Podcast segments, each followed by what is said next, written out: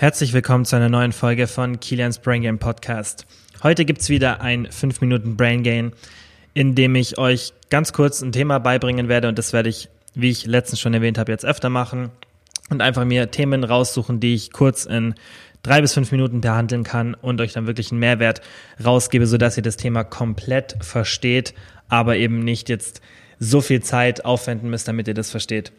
Heute möchte ich euch ein bisschen was über Proteinriegel erzählen ist halt auch cool, weil ich jetzt in diesen kurzen Folgen solche Themen behandeln kann, die eigentlich keinen eigenen Podcast in Anführungszeichen verdienen. Aber wenn man halt so bloß so einen 5-Minuten-Talk macht, dann denke ich, kann man schon auf solche spezifischen Themen wie jetzt ein Proteinriegel eingehen. Ich habe letztens in meiner Instagram-Story die Fragen von euch beantwortet und da kam eben auch die Frage auf, was bei einem Proteinriegel wichtig ist. Und da habe ich kurz drauf ja geantwortet, was ich wichtig finde und jetzt möchte ich halt das ein bisschen ausführlicher machen. Also, was ich da gesagt habe, ist, dass meiner Meinung nach zuallererst ganz wichtig ist, was überhaupt für ein Protein in diesem Proteinriegel drin ist, denn oft wird Kollagen oder Sojaprotein Isolat verwendet und beides sind jetzt nicht die besten Proteinquellen. Sojaprotein macht noch ein bisschen was für den Muskelaufbau, ist aber von den Aminosäuren jetzt nicht wirklich optimal für euch und die Qualität ist leider oft auch sehr minderwertig.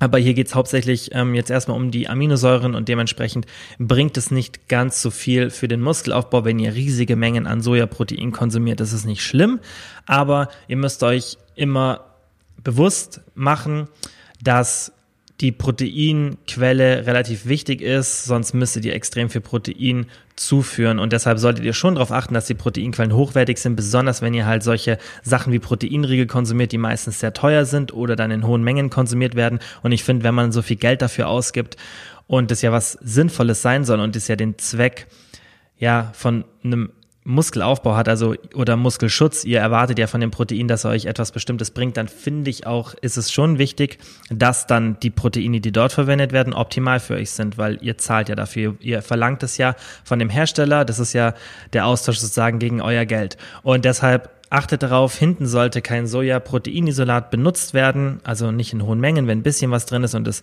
an einer späteren Stelle steht auf der Zutatenliste, dann bedeutet das ja immer, dass prozentual das Produkt weniger vorhanden ist, dann, ja, wie gesagt, achtet auf das. Und das Thema Kollagen muss man differenziert betrachten, denn allgemein ist es sinnvoll, dass ihr eine hohe Kollagenzufuhr habt. Kollagen ist gut für die Haut, für die Nägel und sehr, sehr, sehr, sehr wichtig für eure Knochen und Gelenke. Und deshalb sollte jeder, wenn es geht, irgendwas zwischen 10 und 20 Gramm pro Tag Kollagen zu sich nehmen. Das ist meistens dann in Form von einem Kollagenhydrolysat. Und wenn ihr das nicht habt, und in der Regel hat man das nicht, also es gibt viele Produkte, die Kollagen enthalten, ihr könnt ja auch einfach mal Kollagenquellen googeln, dann, ja, dann hättet ihr über, keine Ahnung, zum Beispiel eine Suppe, die man mit Knochen kocht oder irgendwelche anderen Sachen, kann man schon Kollagen zu sich nehmen, aber in der Regel haben wir da ein bisschen zu wenig und deswegen macht es schon Sinn, da zu supplementieren ähm, oder das ja eben irgendwie von außen zuzuführen. Und deshalb finde ich es nicht schlimm, wenn diese Proteinriegel Kollagen enthalten, weil wenn das ein hochwertiges Kollagen ist, und das ist es meist, weil Kollagen extrem günstig ist, so ein Kollagenhydrolysat und im Vergleich halt zu anderen Proteinquellen und deswegen wird das ja so auf den Proteinriegeln benutzt, dann wäre es ja gut, wenn ihr zum Beispiel ein oder ja zwei Proteinriegel pro Tag esst, weil ich weiß, dass es viele machen. Ich würde das natürlich eh nicht so ähm, hochhalten, also dass ich so viel Proteinriegel pro Tag konsumiere. Aber jetzt sagen wir mal, wir gehen von einem pro Tag aus und ihr deckt dann euer Kollagen durch diesen Proteinriegel ab, dann spricht nichts dagegen. Aber ansonsten würde ich eben auf die Proteinquelle achten und dann sollte das irgendein Milchprotein sein oder ein hochwertiges veganes, schrägstrich vegetarisches Protein, wie zum Beispiel Erbsenprotein oder Reisprotein, die haben auch ein super Aminosäurenverhältnis und sind gute Alternativen. Aber ansonsten sollte das entweder ein Milchprotein sein, also irgendwie ein Whey-Protein oder ein Casein. Oder das würde dann vielleicht auch als Milchprotein deklariert sein. Das wäre sinnvoll, aber eben kein Sojaprotein. Und wenn ihr Kollagen durch irgendwelche anderen Quellen zu euch nehmt, dann sollte dieser Riegel eigentlich auch kein Kollagen enthalten. Denn das Problem beim Kollagen ist, warum ich auch gesagt habe, man muss differenziert betrachten, ist eben die, ähm, ja, der Einfluss auf den Muskelaufbau. Und Kollagen macht so gut wie gar nichts für euren Muskelaufbau. Ähm, und Kollagen hat andere Vorteile. Es wirkt sich, wie gesagt, positiv auf Haut, Haare, Nägel, Knochen und so weiter aus, aber eben nicht auf den Muskelaufbau. Und wenn ihr mit einem Proteinriegel dieses Ziel erreichen wollt, dass ihr sagt, okay, ich nehme das jetzt als, als Muskelschutz, falls ich jetzt irgendwie eine längere Zeit kein Protein zu mir nehme oder allgemein Probleme habe, genug Protein zu essen, dann sollte eben nicht das Kollagen im Fokus sein, wenn ihr das irgendwie schon anders abdeckt. Wenn nicht, dann ist es, finde ich, vollkommen in Ordnung. Aber ihr müsst euch definitiv bewusst sein, dass ihr, wenn ihr Proteinriegel kauft, die Kollagen enthalten, zu einem hohen Anteil und ganz oft, also ich kenne es aus Riegeln, die man irgendwo im Supermarkt kauft, im DM oder so, da ist dann Kollagen ganz links und das bedeutet, dass wirklich ein Großteil des Riegels, also des Proteingehalts aus Kollagen besteht und das macht halt nicht wirklich viel für den Muskelaufbau und ich beziehe mein Kollagen aus anderen Quellen, dementsprechend bräuchte ich es in so einem Szenario nicht noch aus einem Riegel, da könnte ich auch einen ganz normalen Schokoriegel konsumieren und wäre ähm, ja am gleichen Ergebnis sozusagen. Also das ist das Wichtigste, dass ihr euch auf die Proteinquelle konzentriert und die anschaut. Und das zweite, was auch viele nicht machen, schaut euch mal den Kaloriengehalt allgemein des Proteinriegels an.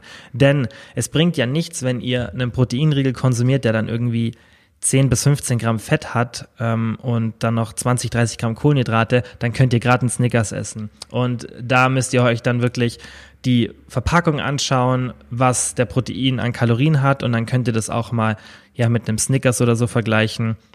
Und dann seht ihr wirklich, okay, bringt mir das jetzt gerade was, dass ich wirklich so einen Proteinriegel konsumiere oder kann ich da gerade zu normalen Süßigkeiten in Anführungszeichen greifen? Also das sind die zwei wichtigen Sachen. Schaut, dass die Kalorien von diesem Riegel nicht zu hoch sind, denn das ist ja eigentlich das Ziel des Riegels, dass es eine kalorienreduzierte Variante mit einem hohen Proteinanteil ist. Deswegen ist ja der Proteinriegel eine Alternative, der dann oft, man muss es auch ernst nehmen ähm, oder halt realistisch betrachten, nicht so gut schmeckt wie ein ähm, ja, normaler Snickers-Riegel oder irgendwas anderes, aber dafür halt eine geringere Kaloriendichte hat und deshalb ist es ja auch sinnvoll, sowas dann zu konsumieren, aber dann sollte er auch wirklich weniger Kalorien haben. Das ist halt das Wichtige, worauf ihr achten sollt. Also, die zwei Themen bitte immer beachten, wenn ihr einen Proteinriegel aussucht.